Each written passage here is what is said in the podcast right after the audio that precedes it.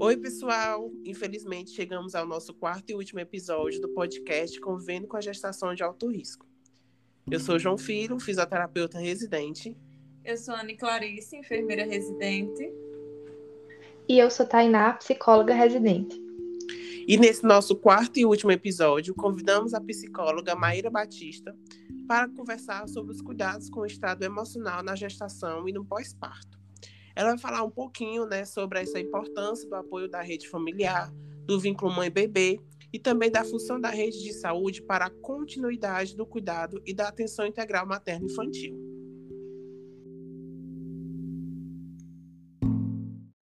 Olá, pessoal. Eu sou Maíra, sou psicóloga, formada pela Universidade Federal de Campina Grande, na Paraíba. Sou especialista em terapia intensiva neonatal pela Maternidade Escola Januário Cico, UFRN.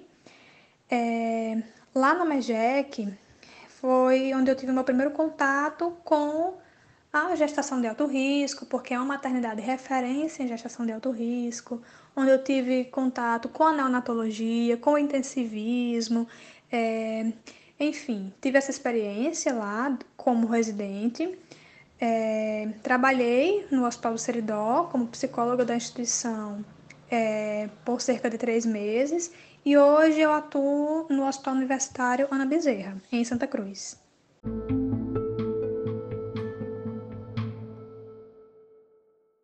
Maíra, a gente sabe que muitas vezes a gravidez de alto risco pode provocar sintomas como medo e insegurança na gestante. Conta pra gente como a mulher que vivencia a classificação de alto risco pode reduzir os riscos para a sua saúde emocional. É, eu acredito que primeiro é importante a gente ampliar nossa compreensão sobre a gravidez de alto risco, né? É, uma gestante de alto risco, ela não é apenas uma mulher que apresenta uma situação clínica de instabilidade, como, por exemplo, diabetes gestacional, doença hipertensiva específica da gravidez, alguma malformação fetal. A gestação de alto risco acontece quando há chance de complicações na gravidez ou no parto que representem perigo para a mãe, é, para o bebê ou para os dois. Então, uma gestante que vive é, por exemplo, numa situação de pobreza ou que vive em situação de violência doméstica, é uma gestante de alto risco, porque há chance de complicações. Ou, por exemplo, uma gestante com histórico de adoecimento mental durante a vida, ou especificamente durante a gestação, também há chance de complicação com possibilidade de perigo para a mãe, para o bebê ou para os dois. É, então, é fundamental, retornando à sua pergunta, que essa mulher tem acesso à informação. É, é, por exemplo, qual a razão que me coloca nessa condição de gestante de alto risco? Por que, que eu sou uma gestante de alto risco? O que é que eu posso fazer a esse respeito? Tem, tem alguma coisa que eu posso fazer com relação a isso? Quem é que pode me ajudar? Ela precisa ter clareza da situação e de como será a condução, a condução da gestação dela, do caso. É, se não há recurso em casa para modificar a dieta, no caso da, das diabéticas, né? É possível fazer alguma articulação com a rede? Se ela reside com o agressor, o que é, que é possível fazer? Tudo isso é, é importante que ela saiba. Essa mulher ela precisa, então, ser ouvida atentamente para que seja possível cuidar dela e do bebê dela de forma integral durante a gestação e também após o nascimento desse bebê. Certo. Isso que você traz é muito importante, né? Porque muitas vezes a gente escuta das mulheres que elas não sabem porque elas, porque elas estão numa classificação de alto risco, elas não entendem muito bem porque elas estão ali, né? E Exatamente. da importância também dos, dos profissionais de saúde de compreenderem esse contexto psicossocial e esse histórico, digamos, psicológico da gestante para avaliar também esse alto risco, né, a partir disso. Exatamente. E a falta de informação, ela vai fazer o quê? Ela vai fazer com que essa mulher tenha mais medo, que ela alimente fantasias. Isso não vai ser bom em nenhuma medida. Uhum. E aí, é, e o pós-parto, né? é, a gente se pergunta muito se uma gestação conturbada ela necessariamente vai significar um puerpério conturbado. Perfeito. Perfeito. É, o pós-parto é um momento de muitas transformações, né? O puerpério é um momento de muitas transformações. E por essa razão é necessária atenção também à saúde mental. São transformações que vão implicar em uma série de adaptações. Não necessariamente uma gestação conturbada significa um puerpério conturbado. Mas se essa mulher vivenciou uma gestação de hospitalizações, de restrições, de falta de profissionais especializados, falta de medicamentos, de, das dificuldades mais diversas, sem suporte sociofamiliar, por exemplo, é possível. Puerpério, é muito possível que o puerpério também seja difícil. É por isso que é tão importante, ainda durante a gestação, mapear essa rede de apoio, mobilizar a rede, da, a rede, a rede do cuidado, para que ela tenha a possibilidade de vivenciar tudo da forma mais saudável possível. Uhum. E aí, né, como a família pode auxiliar nesse período da gestação até o puerpério? Considerando também né, que a família, ela muitas vezes é até negligenciada nesse cuidado do pré-natal, né? A família muitas vezes não é incluída nesse cuidado e também não sabe muito como agir, né? Então, Exatamente. Não sabe muito como agir com essa mulher que, que às vezes está correndo um risco alto, né, de ter alguma uhum. complicação uhum. durante o parto ou, mesmo durante a gestação. Às vezes corre o risco de perder o bebê, então mexe com, com as expectativas da família, né? Então, eu acho que a pergunta é muito no sentido de como a família pode auxiliar a gestante e também como a equipe de saúde é, pode auxiliar a família e incluir a família nesse cuidado. Perfeito, perfeito. É, é importante que a gente observar que é, existem mulheres que não têm pais, não têm, mãe, não têm irmãos, primos, tios, ou têm é, mãe, pai vivo, uma tia distante, mas não é tão próximo. Então é importante a gente é, a, ampliar isso para uma rede de apoio, né? Que pode ser amigos, ou pessoas que são próximas, pessoas que têm algum significado para essa mulher.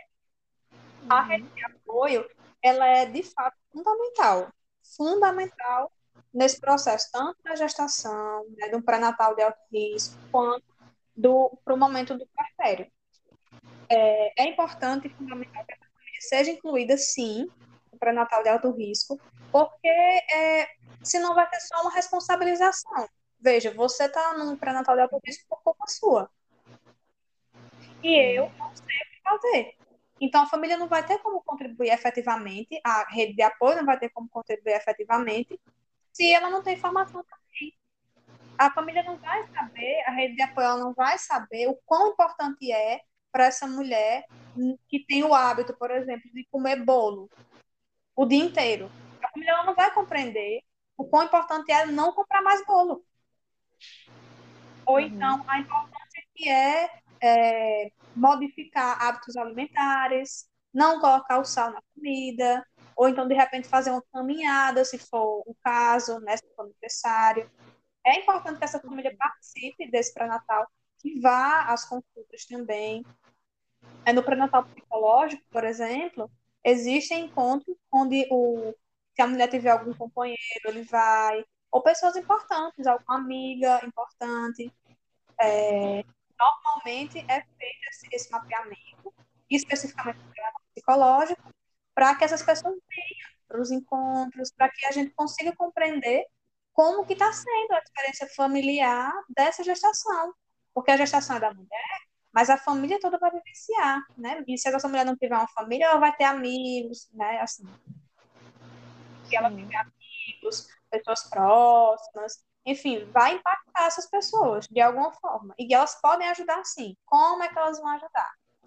É, tendo informação, né, durante a gestação, é, dando suporte a essa mulher, mas principalmente no puerpério, é, essas pessoas podem funcionar como suporte emocional, incentivando, acolhendo, ouvindo, buscando orientações profissionais, é, porque é um momento de muitas dúvidas, normalmente. Dúvidas, medos, incertezas. E essas pessoas podem ajudar de forma objetiva. Se a gente está em uma puérpera que está amamentando exclusivamente, ela vai estar tá exausta. Quem vai cuidar dos outros filhos, se ela tiver? Quem é que vai fazer comida? Quem é que vai fazer a feira? Quem é que vai lavar a roupa? Ou então a mulher que teve bebê, mas precisa voltar logo ao trabalho, uma mulher quem é que vai ficar com a criança? É possível botar esse bebê em aleitamento materno exclusivo? Quem é que vai dar suporte nesse sentido? Ou mulher que tem apresentado muita tristeza durante o puerpério, que se sente frustrada com tudo, em tudo que faz, é, que não quer estar perto do bebê. No município, existe um serviço que possa acolher essa mulher? Existe algum profissional que possa dar alguma orientação? Porque falar que não vai dar certo, falar que no meu tempo não era assim, falar que isso é besteira, é muito fácil. É muito fácil. Mas não vai contribuir positivamente em absolutamente nada. Então, a uhum. dica é estar perto e observar onde é possível ser útil. Isso no caso da, da rede de apoio, né? da rede de apoio familiar, sociofamiliar. Quando a gente fala de uma rede de apoio da saúde ou da assistência, né? uma rede de apoio mais ampla no que se refere ao apoio aos investimentos municipais e tudo mais, é importante estar perto, fazendo as visitas regulares, é, ouvindo essa mulher, atenta para a situação dela, a situação que ela vive, onde ela mora, se está tudo bem realmente, é, observar atentamente, ouvir atentamente, fazer intervenções, encaminhamento. Então, é, existem muitas formas de, de auxiliar e a muito coerente observando.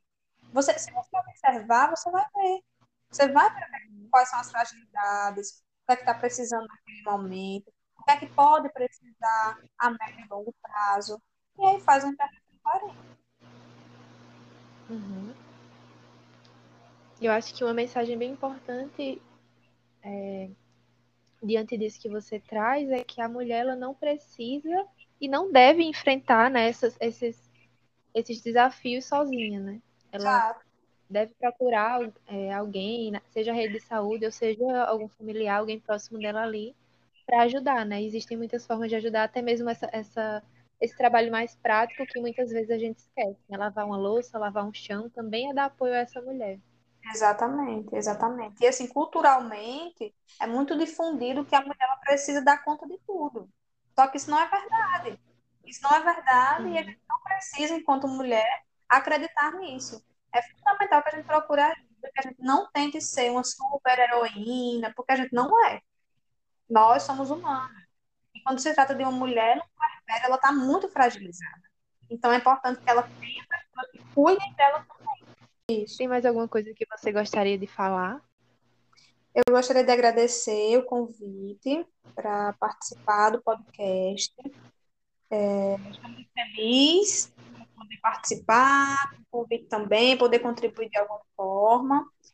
É, espero que tenha sido positivo que tenha contribuído. E é isso, fico à disposição para próximas oportunidades.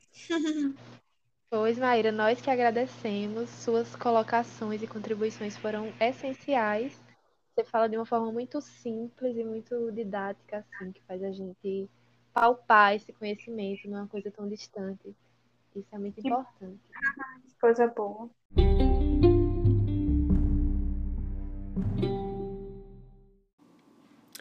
Enfim, pessoal, acaba aqui o nosso podcast Convivendo com a Gestação de Alto Risco. Espero que vocês tenham gostado desses quatro episódios abordando temas diversificados e que são necessários e relevantes para a área da saúde. Obrigado por nos acompanharem. Não esquece de compartilhar esse podcast com algum profissional da área da saúde ou com algum gestante que vocês conheçam. E até a próximo podcast da Residência Materno Infantil.